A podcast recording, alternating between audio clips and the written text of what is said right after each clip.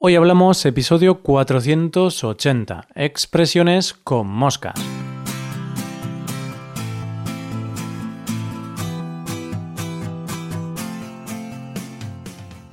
Bienvenido a Hoy Hablamos, el podcast para aprender español cada día. Ya lo sabes, publicamos nuestro podcast de lunes a viernes. Puedes escucharlo en iTunes, en Android o en nuestra página web y si quieres ver la transcripción, la hoja de trabajo de cada episodio y disfrutar de muchas otras ventajas, puedes visitar nuestra web hoyhablamos.com.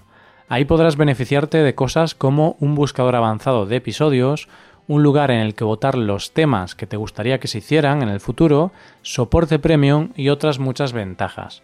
Además, si quieres hablar, pasar un rato de diversión y aprender cosas nuevas del español y de España, te damos la oportunidad de tener clases con nosotros. Vas a poder comprobar que aprender español desde la comodidad de tu casa es posible. Bien, pues hoy te presento un episodio animal.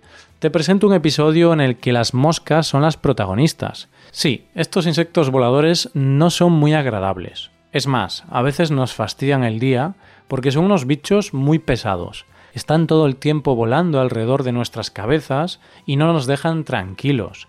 No obstante, aunque no son muy simpáticas, sí que nos dejan alguna expresión graciosa en nuestra lengua. A partir de ahora vas a saber qué significa tener la mosca detrás de la oreja o estar mosca. Vamos a verlas. Coge lápiz y papel porque empezamos. Hoy hablamos de expresiones con moscas.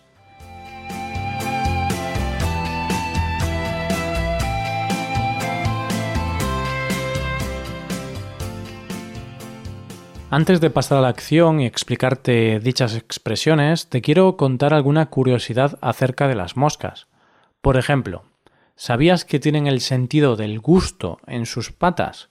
Sí, se calcula que tienen unas 15.000 papilas gustativas repartidas en sus patas. Los humanos tenemos el sentido del gusto en la lengua, pero imagínate que tuviéramos las papilas gustativas en las piernas. ¡Qué risa! En lugar de comernos una tarta por la boca, la probaríamos tocándola con los pies. Esta es una curiosidad bastante asquerosa, pero voy a hablarte de otra más. Y es que, ¿sabes por qué es tan difícil matar las moscas con las manos? En realidad no habría que matarlas. No está bien eso de matar animalitos. Sin embargo, hay veces en las que nos cansamos de ellas y queremos matarlas. Pues bien, lo más efectivo para matar una mosca es utilizar un matamoscas. Es muy difícil hacerlo con las manos. No se trata de que seas más rápido o más lento con tus movimientos, sino que las moscas tienen unas células sensibles a la presión del aire que hay encima de ellas. Por eso detectan cuando nuestras manos están encima de ellas. No sucede lo mismo con los matamoscas, puesto que los agujeros que tienen dejan pasar el aire y la presión del aire es menor. Es curioso, ¿eh? Sabiendo esto, desde hoy no vuelvas a intentar matar una mosca sin un matamoscas. No vale la pena. Tras estas curiosidades, vamos a hablar de las expresiones de hoy. Hablamos en primer lugar de ¿qué mosca te ha picado? Cuando le decimos a alguien que le ha picado una mosca, hablamos de la sorpresa que nos provoca su comportamiento. Un comportamiento extraño, de enfado, de mal humor. Es algo así como Oye, ¿qué te pasa? ¿Por qué estás tan raro? Imagínate que estás con un amigo hablando de cualquier tema en una cena. La conversación es muy fluida, pero de repente recibe un mensaje en su móvil y se empieza a comportar de una manera extraña y no te contesta tus preguntas. Tras unos segundos sin respuesta podrás decirle Oye, Antonio, ¿qué mosca te ha picado? Algo así como Oye, Antonio, ¿qué te ha pasado que no me contestas? Viendo otro ejemplo, piensa ahora que estás viendo tu telenovela favorita de la televisión y justo en el momento más interesante de la serie llega tu pareja y cambia el canal sin preguntarte. la telenovela estaba en el momento más interesante, justo cuando el protagonista le era infiel a su prometida antes de la boda. ¡Qué emoción! pues en este caso podrás decirle a tu pareja algo como ¿Qué mosca te ha picado? ¿Por qué cambias de canal sin pedirme permiso? En este caso, por si las moscas, lo mejor de todo será no cambiar el canal de televisión sin pedir permiso. Es mejor tener un poco de paciencia y dejar que tu pareja vea cómo el protagonista de la telenovela disfruta de un momento lleno de pasión. Claro, por si las moscas. No vale la pena hacer enfadar a tu pareja. Pues como ves, tenemos la segunda expresión del día de hoy. Hablamos de por si las moscas. Cuando se dice que algo pasa o algo se hace por si las moscas, queremos decir que sucede como forma de prevención, para evitar consecuencias no deseadas. Por si las moscas equivale a por si acaso. Hay veces en las que hacemos algo por si las moscas. Un ejemplo muy típico es cuando el cielo está un poco nublado, aunque no esté lloviendo, pero mm, cogemos el paraguas por si acaso llueve, es decir, cogemos el paraguas por si las moscas. También sucede algo parecido cuando alguien te invita, por ejemplo, al cine. Entonces, esa persona te invita al cine, pero no sabe si esa invitación incluye el pago de la entrada o no. Pues por si las moscas, coges algo de dinero, por si acaso tienes que pagar las entradas. Como decía antes, este por si las moscas es una forma de evitar una acción indeseada. En este caso, no poder entrar al cine porque no llevas dinero contigo. El origen de por si las moscas lo encontramos en el pasado. Ya sabes que los métodos de conservación de alimentos no eran buenos, no eran los métodos que tenemos ahora. De esta forma, en el pasado se tapaba la comida con un trapo o cualquier cosa para evitar las moscas. Sí, claro, por si las moscas iban a la comida. Pasamos ya a la tercera expresión del día, estar con la mosca detrás de la oreja. Esto es lo que sucede cuando una mosca nos está molestando todo el tiempo y está rondando por nuestra cabeza, por nuestra oreja.